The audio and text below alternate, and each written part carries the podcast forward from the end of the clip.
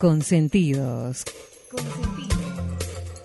Con Manuel Corral Vive. picado, dos hojas de laurel, un vaso de vino blanco, Arrancá la mañana de sábado junto a Manuel Corral Vive. Manuel Cocina. cuatro o cinco cucharadas de aceite de oliva, una cebolla Elegimos música especialmente para esta mañana. y sal. Consentidos. Con la participación de Carlos Salo. Hablamos de tu ciudad, Los aromas y sabores. de lo que pasa en todas partes. Nos Dale. vamos a Lisboa, Los secretos y los misterios. lo has hecho muy bien, La historia. ni que fueras marinero. Las tradiciones. Eh, y- y hablando de mar, Cultura. Cocina. De la vida. Comer y beber. música con Consentidos. Escuchar y aprender. Consentidos. Hasta las 10. Buen día, buen día a todos. Hola, Manuel. Hola, ¿cómo va? Muy bien, muy bien. Bueno, ahora en un minuto saludamos a Mauricio, a Ximena, a todo el equipo. Estábamos viendo que hay un, certamen que aparece por decimocuarta vez, en el cual los fanáticos de la fotografía o los aficionados a la fotografía sienten esa atracción de querer participar, se organiza desde el gobierno de la ciudad para, digamos, dar una, un marco al, al trabajo de las organizaciones de los derechos humanos y que está definitivamente vinculado con, la, con las colectividades. Se van a seleccionar seis fotografías ganadoras y 14 menciones especiales en un certamen que se llama Transparencia. Es esta decimocuarta edición que se suma a una nueva categoría también porque están apareciendo, está apareciendo la posibilidad de que chicos de entre 15 y 17 años, ahora quiero hacer unas preguntas a Manuel, sobre todo referidas a los tiempos en los que tuvo sus publicaciones, eh, todos hemos en algún momento pasado por, la, por el deseo de sacar buenas fotos. Esto está organizado por la Dirección General de Colectividades de la Subsecretaría de Derechos Humanos y Pluralismo Cultural, así se llama. Y el objetivo, ahora lo voy a decir mejor porque recién se me desordenó un poco, es promover el respeto y la convivencia como pilares de la identidad porteña y a su vez fomentar participación de la ciudadanía en actividades culturales que promocionen los derechos humanos. Eh, como decíamos, hace 14 años que está esta posibilidad porque prácticamente es una oportunidad para muchas personas que están al borde de transformarse en fotógrafos y los participantes tienen que reflejar esa diversidad que hay, que se tiene en la ciudad de Buenos Aires y en tantas ciudades del mundo. Eh, y esto es más allá de las fiestas culturales de cada colectividad que durante todo el año nosotros mismos anunciamos este, es una posibilidad de sacar fotografías, por ejemplo, del propio barrio, de los propios concursantes, de un balcón, lo que se hace en un paseo, material que después se envía por correo electrónico, ahora también hablo con Manuel sobre cómo se sacaba fotos antes, y la oportunidad está hasta el, hasta el viernes 15 de octubre. Hay tiempo para pensarlo, participar, hay para todas las edades, para todas las categorías, y, y a mí este año me gustaría eh, concursar. ¿Qué tema de la foto, no? Recordás tu diario, ¿no? Y cómo, cómo se trabajaba con eso, ¿no? Siempre es bienvenido este tipo de, de iniciativas la- este, para que la gente plasme en imágenes diferentes aspectos de la ciudad. Pero eso, la verdad que el tema de, de las imágenes es- es- sería para hacer un, un programa con sentidos completo, ¿no? Demasiado, demasiado amplio. Este, hombres y mujeres desde tiempos primitivos siempre se, siempre trataron de plasmar en imágenes situaciones cotidianas. No tenemos más que, que ver las, las pinturas rupestres, luego en dibujos, pinturas, daguerrotipos, finalmente fotografías. Primeras fotografías que resultaban este, caras, no era fácil hacer una fotografía y, se cuidaba como, como un tesoro personal, ¿no es cierto? Pasaba a veces de generación en generación. Este, me temo que la posibilidad de sacar fotografías con los, con los celulares y, lo compulsivo de, sacar fotos una tras de otra, este, no le reserve este, una larga vida a la mayoría de las imágenes que se sacan de esa manera, ¿verdad? Bien pensado, sí. Pasa eso. Muchas fotos, pero pocas que queden este, realmente archivadas como se solía hacer antes con las, con las fotografías. Bueno, de hecho sabes que yo tengo una colección muy grande de fotos antiguas, ¿no? Claro. Así que nada, redondeando, porque si no, repito, tendríamos que hacer un programa completo con esto. Este, felicitar a la Subsecretaría de Derechos Humanos, que tenemos relación permanente con, con ellos, porque son los que se encargan de los Buenos Aires Celebre y todo lo que tiene que ver con las colectividades. Genial. Eh, una linda iniciativa, como dice Manuel, realmente sí, este, todos los que tengan interés en participar sacando fotos, adelante, tomen justamente el impulso y háganlo. Nos vamos a encontrar con Jimena porque ella nos va a decir cómo viene el vínculo en comunicación con nuestros amigos para hoy. Buen día, ¿cómo estás? Buen día, Carlos, buen día para todos. Recordamos en las vías de comunicación que nos mantienen en contacto también durante la semana. Nos pueden buscar por Facebook o Instagram como Manuel Corral Vide, en Twitter arroba Manuel Corral por mail manuelcorralvide arroba yahoo.com.ar o en la web www.fuegovivo.com.ar. Y estamos hasta las 10 de la mañana recibiendo sus mensajes escritos vía WhatsApp al 11 4437 3780. Muchas gracias, van a ser todos bienvenidos. Ahora nos invitan. Vamos a consentirnos. Consentidos con estos auspicios. Cata, empresa española, líder en campanas de cocina, pone a su alcance la más alta tecnología en cocinas, hornos, anafes y extractores de aire. Distribuidor exclusivo en Argentina, Electrobinam, Sociedad Anónima.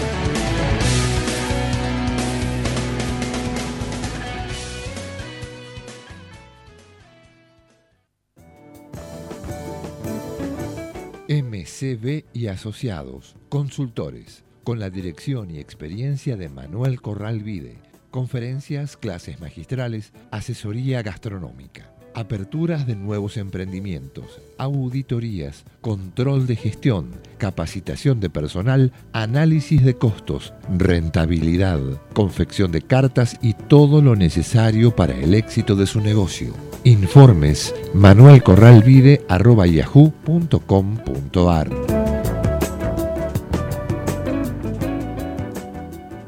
No dejemos de cuidarnos. Usemos siempre tapaboca. Mantengamos distancia. Elijamos espacios abiertos. Ventilemos lugares cerrados. Para más información, entra a buenosaires.gov.ar barra coronavirus. Cuidarte es cuidarnos. Buenos Aires Ciudad.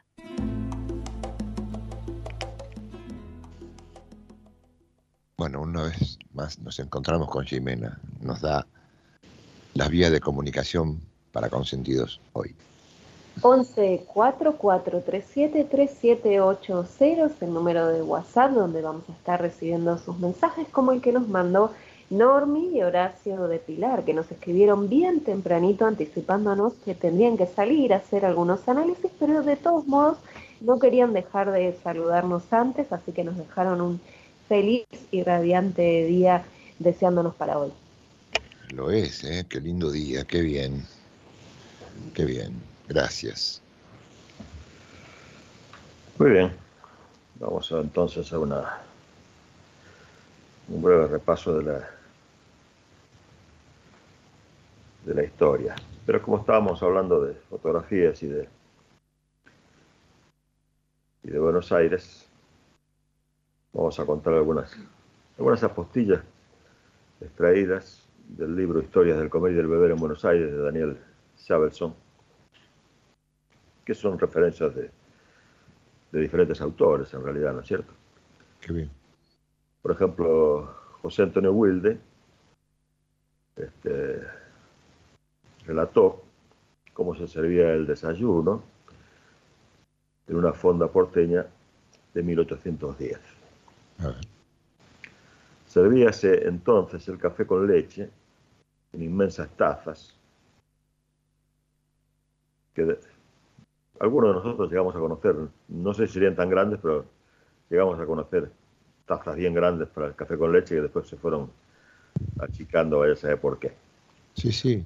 Bueno, Eh, tazones que incluso en algunos lugares de los ruteros, en algunos lugares ruteros tenían los tazones. exacto. Bueno, ya sucedía en 1810, como dice José Antonio, este, tazas inmensas de café con leche que desbordaban hasta llenar el platillo. Jamás se veía azúcar en azucarera, se servía una pequeña medida de lata llena de azúcar, generalmente refinada. Venía colocada en el centro del platillo y cubierta con una taza. Parroquiano daba vuelta a la taza y vol- estoy recordando que también no somos tan viejos, pero hemos visto esa costumbre también en algunas en algunos bares cuando uno iba en horas de la mañana, que ya en las mesas estaban dadas vueltas las, las tazas, ¿no? Sí, sí. Bueno, pero en este caso se volcaba en ella el azúcar y el mozo echaba el café y la leche hasta llenar la taza y el plato. O sea, la costumbre era que reba- rebalsara. Wilde agrega que en invierno el pulpero despachaba el café que servía en jarritos con tapa, por la cual pasaba una bombilla, también de lata o a veces de paja. ¿Eh? O sea, tomar café con bombilla, ¿no? Al respecto, Lucio B. Mansilla decía, tomo café porque me gusta, y amargo para tonificar el estómago de mi bestia, con tanto estrago por el excesivo fumar y beber.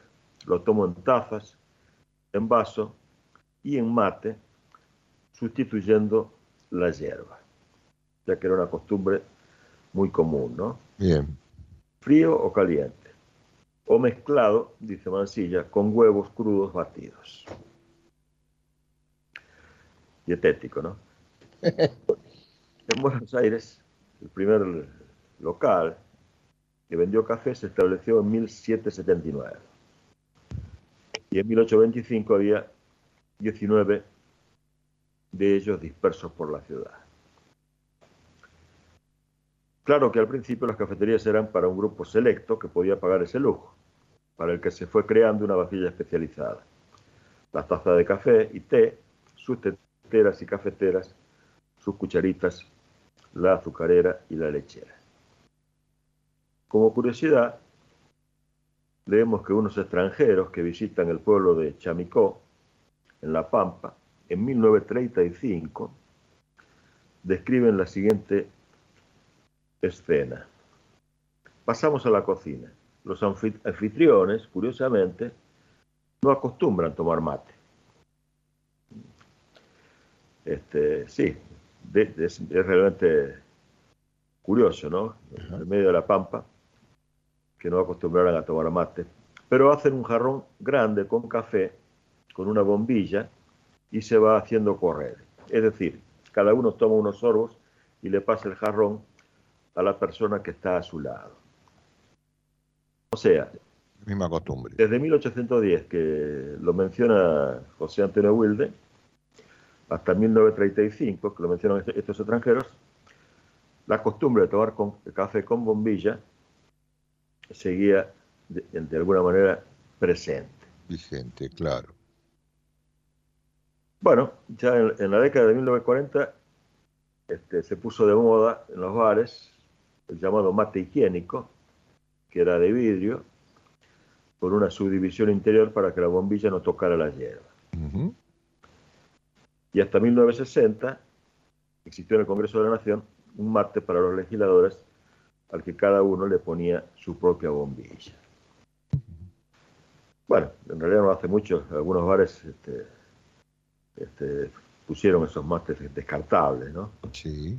No creo que no- finalmente no tuvieron eh, tanto éxito.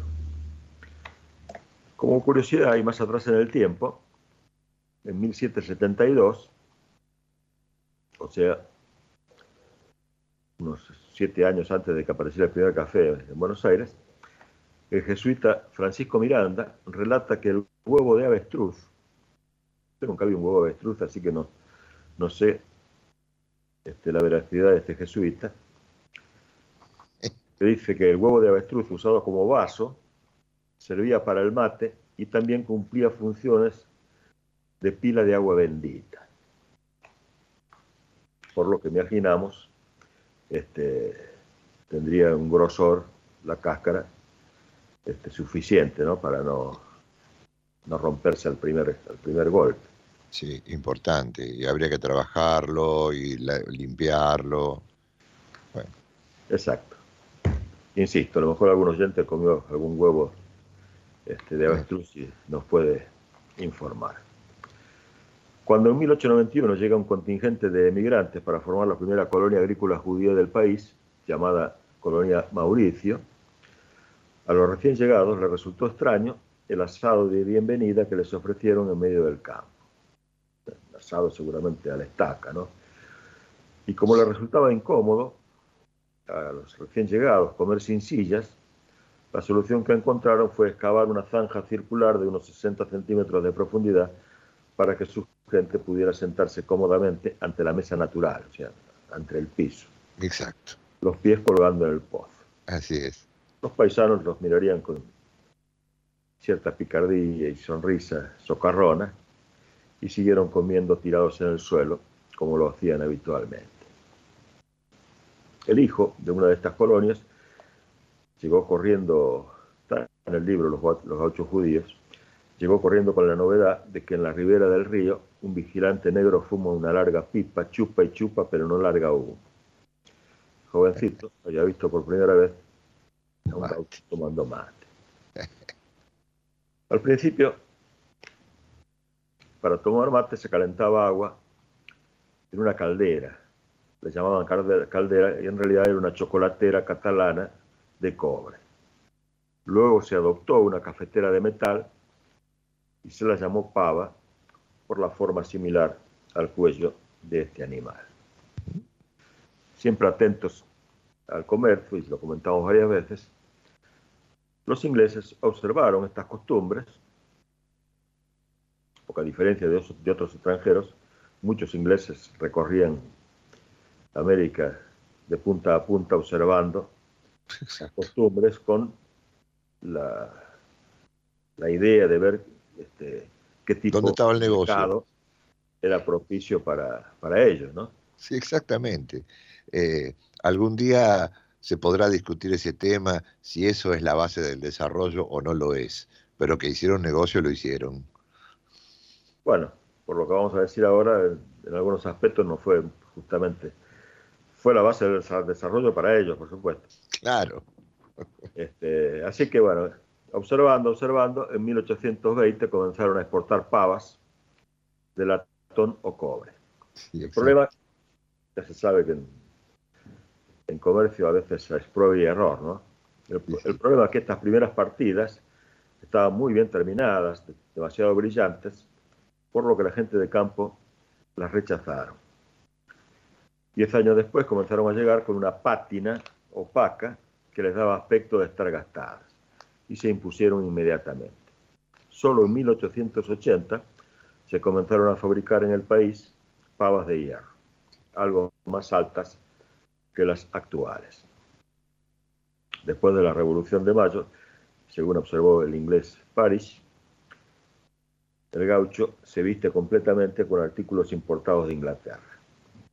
Todo lo que no sea hecho de cuero crudo es de manufactura inglesa. El vestido de las mujeres, que procede de los telares de Manchester, la olla en que prepara la comida, el plato en que come, el cuchillo, el poncho, las espuelas, el freno del caballo, todo, todo es inglés. Digamos que en lo que tiene que ver con la cosa, la industria textil, este, este comercio este, dio por tierra eh, la incipiente industria textil que había en las provincias del norte, ¿verdad? Claramente. Y que anterior a esto incluso habían logrado exportar este, algunas telas a Brasil y a otros, y otros países de América. No se recuperó más porque digamos, en la instancia comercial en la que se encontraban, una vez que se produjo eso, detrás de lo que estás contando en los tiempos, vino la formación natural de la Argentina y ya quedó todo como preestablecido con esa base y no cambió. Así es. Bueno, eh, antes de ir a, la música tenemos unos minutos. Nosotros tenemos una oyente fiel y con una característica específica. Ama los ñoquis. Nos referimos a Alicia de Belgrano, a la que ya le hemos pasado algunas recetas de, de ñoquis de papa, de ricota, espinaca, en fin. creo que de calabaza también. También se pueden hacer de remolacha. Una especialidad de, mi amigo Fredes, eh, allí en Esquel, en su restaurante chiquino, a quien le mandamos un saludo si de casualidad él o alguien nos está escuchando. Este, pero vamos a hacer algo que es para, para cocineros pacientes, ¿no? Ya que son ñoquis rellenos de mozzarella. Ah, qué bien. Este, los ingredientes son prácticamente los mismos de, de los ñoquis comunes, ¿no?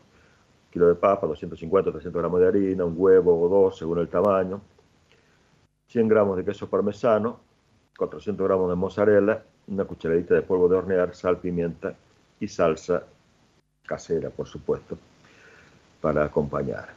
Este, en agua con sal hervimos las aguas, eh, hervimos las papas, hacemos un puré y lo dejamos enfriar. Y luego ese puré lo ponemos en un bol, un recipiente, junto al huevo batido ligeramente. Siempre tiene que ser ligeramente cuando se trata de que ligue, ¿no? El polvo de hornear, harina, queso rallado, la sal y la pimienta. Sea, una, parte del queso rallado, no todo, ¿no? Mezclamos bien hasta que formamos una masa que no se pegue. Si se pega, añadimos un poco más de harina. Cortamos la mozzarella en, trozos pequeñitos. Hacemos unas bolitas con la masa, más o menos del tamaño del. La aplastamos, introducimos la mozzarella, envolvemos como si fuera una especie de empanada para hacer nuevamente la, la bolita y las vamos acomodando en una bandeja espolvoreada con harina. Ponemos una olla con agua y sal a calentar para los ñoquis, grande, con abundante agua, como decimos siempre. Prendemos el, precalentamos el horno para gratinar luego. Y en una fuente de horno ponemos salsa en el fondo. Y cuando los ñoquis estén, los sacamos con la espumadera. ¿eh? Y los ubicamos arriba de la salsa en esta fuente de horno. Ponemos más salsa por encima, añadimos el queso rallado que nos, que nos quedó sobrante y llevamos a horno fuerte para gratinar estos ñoquis rellenos de mozzarella. Qué bueno. Qué bueno. Los ñoquis, eh, diste las, fuiste dando eh, justamente por pedido de Alicia las este, em, distintas formas de hacerlos. Y después están esas preparaciones o platos en los que se arman con todos los colores, ¿no? Ahí, sí, sí, claro, sí, son, más, son vistosos, multicolor, verde, este, morado, en fin, eh, con, la calabaza amarillos, por supuesto. Eh, por supuesto estamos hablando de darle color naturalmente, no con, no con colorante, Exacto. Como, hacen, en algunos sitios. No, no, sí, muy bien aclarado, claro. Muy bien. bueno, nos vamos con Chimera una vez más y después le vamos a ofrecer este, un, pequeño viaje a todos con la música. Seguimos recibiendo mensajes al 114-437-3780 como el que nos manda Jorge Perino, nos dice buen día, escuchándolos como siempre. Les cuento lo que le pasó a mi hija Leticia este martes pasado cuando le avisaron que una profesora de la escuela donde ella enseña tenía COVID y por lo tanto tenía que aislarse una semana. Ayer le avisaron que hubo un error y nadie estaba infectado, así que fue solo un susto, nos cuenta Jorge. Y Carlos Rivadulla del Centro Cultural del Partido de la Estrada nos dice buen día. Les comento que allá por los años 90 trabajé en dos laboratorios fotográficos en Cava, revelando negativos e imprimiendo fotografías. Tengo aproximadamente 16.000 fotos impresas en papel, incluso las que trajeron mis padres de Galicia. Son fotos chiquitas en blanco y negro y algunas en sepia. Están ordenadas las más antiguas por época y a partir de 1970 al día de hoy lo están por fecha. Es una hermosa fototeca con más de 40 álbumes numerados en un mueble que tengo en el comedor. Nos envía un abrazo estradense y una sugerencia que dice Manuel, tenemos que verte como jurado de Masterchef. La verdad que todo, lo que contó Carlos es para otro programa. Qué bueno eso. Tiene un tesoro, Carlos. Pero propiamente. Qué bueno sería tener la oportunidad de que justamente lo armes con alguna reunión, pero ahí no es no sé si da como para hacer un, super museo, pero organizar temporalmente oportunidades para ver esas cosas, siempre estamos los interesados en, verlas alguna vez. Qué bien. Bueno, para, responderle a Carlos, siempre me llaman de, de Masterchef y de otros programas que cuando están eh, eh, por, aparecer y la verdad no es lo, lo que más me gusta. Este, este, como programas de, televisión, ¿no? Ya prefiero, prefiero algún programa que tenga este, acción. No, más incidencia cultural, no, no tanto el show o la competencia, este, como está planteado los reality, ¿no? Eso no, no, le quita mérito, tiene mucho rating, la gente le gusta pero no me veo yo como, jurado de ese programa en particular. Sí, me gustaría, este, por supuesto, este, hacer algún otro tipo de programa. Sí, cuando dije acción me refería a que vos seas el que tenga que encargarse de mostrarle al público cómo se elabora determinadas cosas. Qué bueno. Eh, les voy a proponer, decía, un viaje, en realidad es muy cortito, puede durar apenas un minuto y no, algún ratito, como es una canción, eh, yendo en la historia a recordar al grupo de chicas hermanas de, la ciudad de Minneapolis, en el estado de Minnesota, en los Estados Unidos, llamadas las Andrews Sisters, con distintas edades, entre los años, los primeros del siglo XX y hasta 1960 y tantos, fueron las protagonistas de la música en el mundo. Punto. Vamos a escuchar sus voces. ¿Qué es lo que elegimos para que eh, ellas interpreten uno de los temas emblemáticos de Urban Berlin, que fue uno de los artistas que vivieron, se tuvieron pudieron darse el lujo de vivir 100 años, entre 1888 y 1989.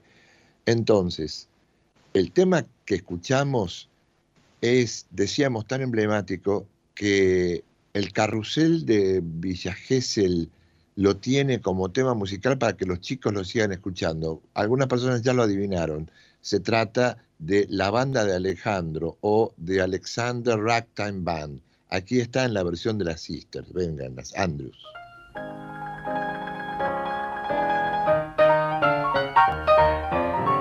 Oh honey, honey, better hurry and let's meander. Ain't you going? Ain't you going to the leader man, ragged meter man? Oh, my honey, oh, my honey, let me take you to Alexander's grandstand brass band. Ain't you coming along? Come on in here, come on in here. Alexander's ragtime band. Come on in here, come on in here. It's the best band in the land. They can play a bugle call like you never heard before. So natural that you wanna go to war. That's just the bestest band what am. My honey lamb, come on along, come on along. Let me take you by the hand. Up to the man, up to the man, who's the leader of the band. And if you care to hear that Swanee River played in right time, come on and hear, come on and hear Alexander's right time band.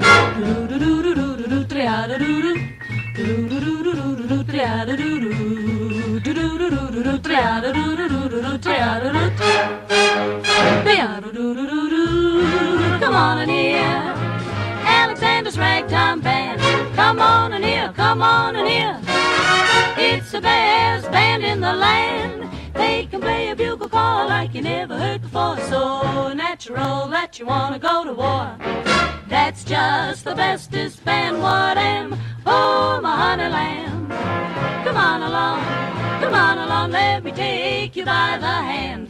Up to the man, up to the man, who's the leader of the band. And if you care to hear that Swanee River played in ragtime, come on and hear, let's hear, let's hear Alexander's ragtime band.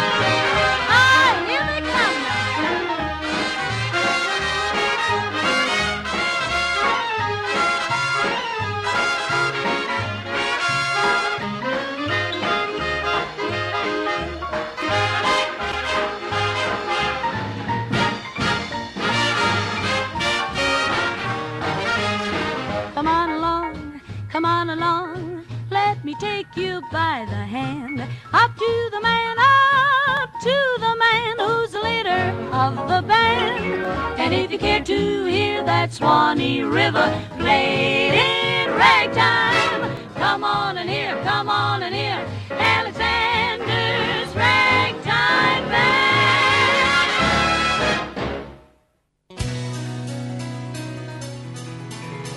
Consentidos con estos auspicios. Cata, empresa española, líder en campanas de cocina, pone a su alcance la más alta tecnología en cocinas, hornos, anafes y extractores de aire. Distribuidor exclusivo en Argentina, Electrobinam, Sociedad Anónima.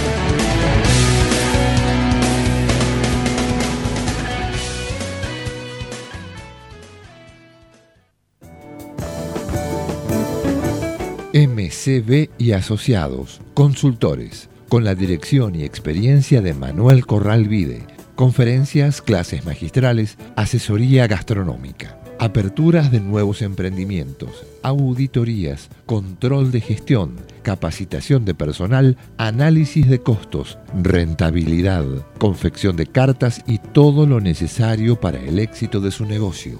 Informes manuelcorralvide.yahoo.com.ar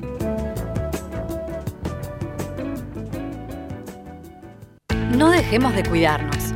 Usemos siempre tapaboca. Mantengamos distancia. Elijamos espacios abiertos. Ventilemos lugares cerrados. Para más información, entra a buenosaires.gov.ar barra coronavirus. Cuidarte es cuidarnos. Buenos Aires Ciudad.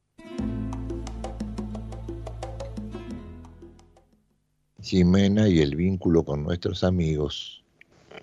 Agradecemos a Roberto de Caballito que nos escribe al 1144373780, nos dice buen día, como todos los sábados, escuchando mi programa favorito y sobre el tema de la fotografía a la que nos gusta, nos gusta, me pongo como ejemplo. Traté de usar todas las posibilidades y recuerdo haber tenido una máquina Polaroid que tomaba las fotos y las revelaba en el acto. Todavía las guardo y tengo las fotos sacadas de esa forma. Les deseo una muy feliz semana. Qué cara que eran, ¿no? Las Polaroid en su momento y qué novedad había sido. Así es. Este, bueno, la cuestión que antes de los celulares no era tan sencillo sacar, sacar fotografías. Sí, por eso hay que cuidarlos. Conocimientos, en fin. Este, bueno, re- recuerdo un oficio breve que, que ejercí en algún momento fue el, el sacar cabecitas. Claro. Cabecitas era, se iba a las maternidades, había gente que avisaba este, y se le sacaba la foto a, la- a los bebés recién nacidos y luego se componían en, en un cuadrito para, para vender, ¿no? ya que era la única posibilidad de tener ese recuerdo. Exacto. Muy bien, si habremos hecho cosas. Vamos a la historia. Venga. cuando no era tan fácil fotografiar. No existen recetarios de la época eh, visigótica ni de los reinos cristianos de la primera época de la Reconquista, cuando todavía se circunscribía al norte de la península, ¿no? Galicia, Asturias, etc. Aunque hay alusiones a la forma de comer en otros textos, por ejemplo en las partidas de Alfonso X, donde aparecen detalles, prescripciones para el buen gobierno de la casa, lo que debían hacer los servidores, protocolo en los festines, las veces que se debía comer por día y los alimentos más adecuados para cada ocasión. Tan importantes fueron estas ordenanzas que el rey Wenceslao, rey de los romanos y de Bohemia, envió a Aragón en 1398 a su camarero Roberto de Praga para que se informara y llevara este, toda la información que pudiera ¿no? a, a, su rey. Este rey, este rey, Wenceslao, tenía fama de gran bebedor y de ser un voraz a la, a la hora de comer. Hay una anécdota que lo pinta de cuerpo entero.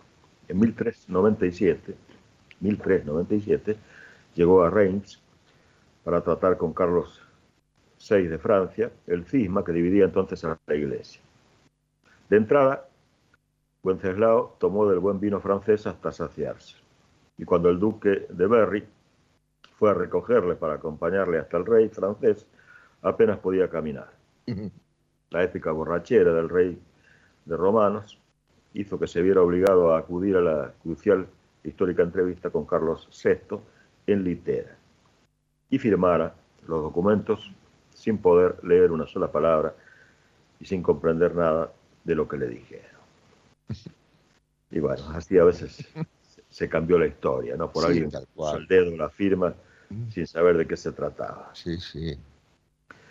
Volviendo a lo gastronómico, en la corte castellana se comía en el siglo XIII en mesa única que fue sustituida poco a poco por varias. La del rey normalmente se encontraba bajo dosel. Los nobles y caballeros comían en mesa aparte, los escuderos en otras y las damas alejadas de los hombres. En algunos documentos se establece que las carnes servidas eran de vaca, cerdo, carnero y con menos frecuencia cabrito y ciervo.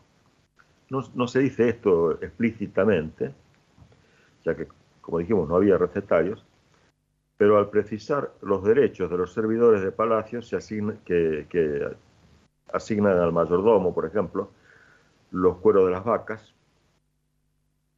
que obviamente no comería, sino que comercializaría, al cocinero mayor los cuellos de esas mismas vacas, las las vacunas, los cuellos y rabos de los cerdos y las pieles y menudillos de los carneros.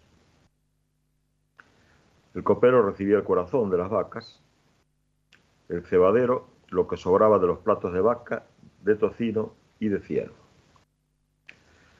Bueno, y de esa manera uno puede ir sacando conclusiones de lo que, de lo que se comía, ¿no? Entre las aves se habla de las gallinas y los pavos reales, cuando se expresa que el plumaje de estos últimos ha de emplearse como adorno al presentarlos a la mesa. En los mismos documentos se dice que el repostero ha de entregar diariamente al cocinero salsa, miel, aceite, quesos secos, sal, manteca, fruta, azúcar y confituras en cantidad suficientes para las necesidades del palacio.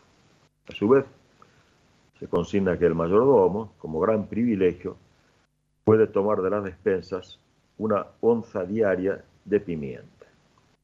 Y como sabemos, y lo dijimos muchas veces, era más caro que el oro, literalmente. Otras fuentes de información son los minuciosos inventarios.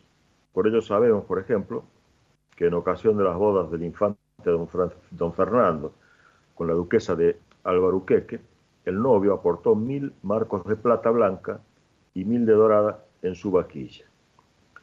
Y que en el banquete se consumieron ocho mil gallinas, dos mil carneros y que se utilizaron 400 huellas para mover las 200 carretas cargadas de vituallas y condimentos. Carretas que luego se quemaron como leña en las cocinas. Mm. Parece que a alguien se le olvidó proveer suficiente carbón y leña, ¿verdad? En fin, que libros de historia, medicina, libros religiosos, cartas, poesías y hasta testamentos son útiles a la hora de conocer usos y costumbres gastronómicos en esos tiempos en que la comida no parecía ser importante en cuanto a, ser pasible de documentarse. ¿no? La primera mención al tenedor en España lo hace el valenciano Jaume Roig, poeta y médico de la Reina María, en un poema que la describe utilizando este instrumento. Anteriormente, en la descripción del ajuar que llevó la infanta de Aragón, hermana de Juan I, al casarse con el conde de Foix, se habla de una broca d'argent per torrar pa. La primera mención en castellano se encuentra en el testamento del duque de Béjar al hacer inventar y consignar un tenedor de plata engastado en un pedazo largo de coral quebrado. ¿no? O sea, el valor que se le daba a estos elementos como para ser mencionado explícitamente en los, en los testamentos. ¿no? El tenedor siguió siendo rarísimo porque 50 años más tarde, en el libro de cámara del príncipe Don Juan, no se cita en absoluto este instrumento. Y estamos hablando ya del 1500. Muy bien. Este, vamos a, a Ximena. encanta esa historia. Esa historia es que, eh, como la de todo, todo.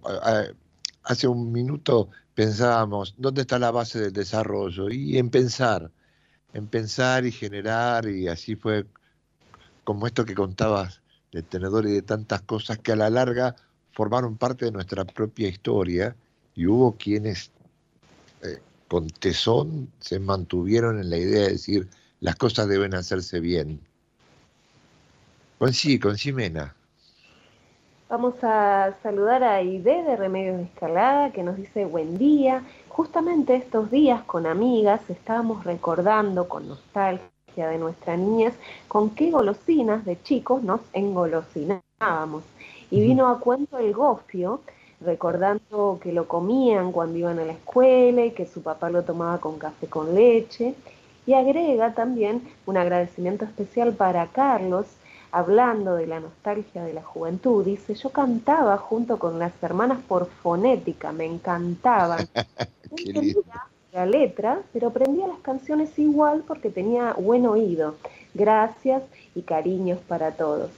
Y Robert, Bueno, sí, y a él nos dice eh, buen sábado con sentidos con Manuel. Francis Malman y Ivo Comillama le hacemos el aguante a los Masters. mm, qué bueno. Bueno, nos vamos a ir a la canción que Sí, Manuel. Vamos a ir al tema que, que nos lleva al mensaje de, Galicia. Eh, Amancio Prada, compositor leonés, tomó una poesía sagrada para Galicia, que es el, el Adiós, Adiós Ríos y Adiós Fontes, de, bueno, este, de Rosalía, por supuesto, de Rosalía de Castro. Entonces, la versión que vamos a escuchar es la de una histórica visitante, pues seguramente Manuel nos dará un comentario porque sé que toma contacto con Lucía Pérez. Aquí está eh, la versión de Lucía de este Adiós Fontes, Adiós Ríos o Adiós Ríos, Adiós Fontes, eh, compuesto por Amancio Prada, tomado de la poesía de Rosalía de Castro. Adiós ríos, adiós fontes, adiós regatos pequenos Adiós vista dos meus ollos, non sei canto Non sei canto nos veremos.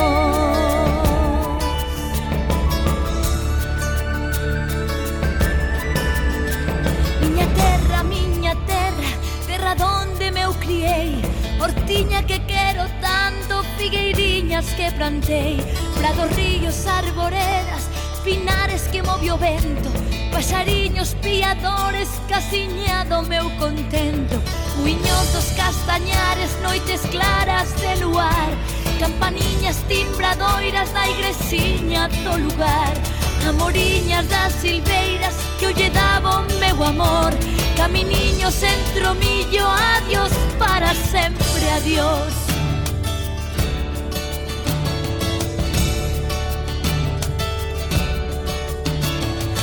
Gloria a Dios contento, deixo a casa onde nací, deixo a aldea que conozo por un mundo que non vin.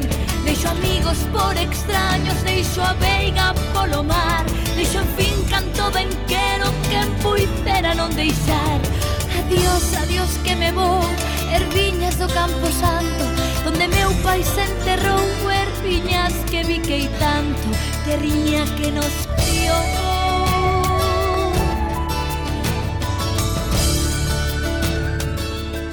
Está cerca de ti, estés donde estés. La Secretaría General de Emigración amplía los programas tanto para emigrantes como para sus descendientes a través de la Estrategia Emigración y la Estrategia Retorna 2020. Más de 150 medidas con las que la Junta de Galicia quiere ayudar a los gallegos de América y a aquellos que quieran regresar a Galicia a través de incentivos sociales y económicos de carácter profesional y formativo, entre otros así como con ayudas extraordinarias por enfermedad, discapacidad o desempleo, viajes de reencuentro con Galicia, becas universitarias y de formación profesional en Galicia, ayudas para emprendimiento y actividades culturales y cursos. Bartolomé Mitre 2550, Ciudad Autónoma de Buenos Aires. Teléfono 4952-9400. De lunes a viernes de 9 a 14 horas. La delegación de la Junta de Galicia en Buenos Aires está para escucharte. Te esperamos. Más información en www.galiciaaberta.com.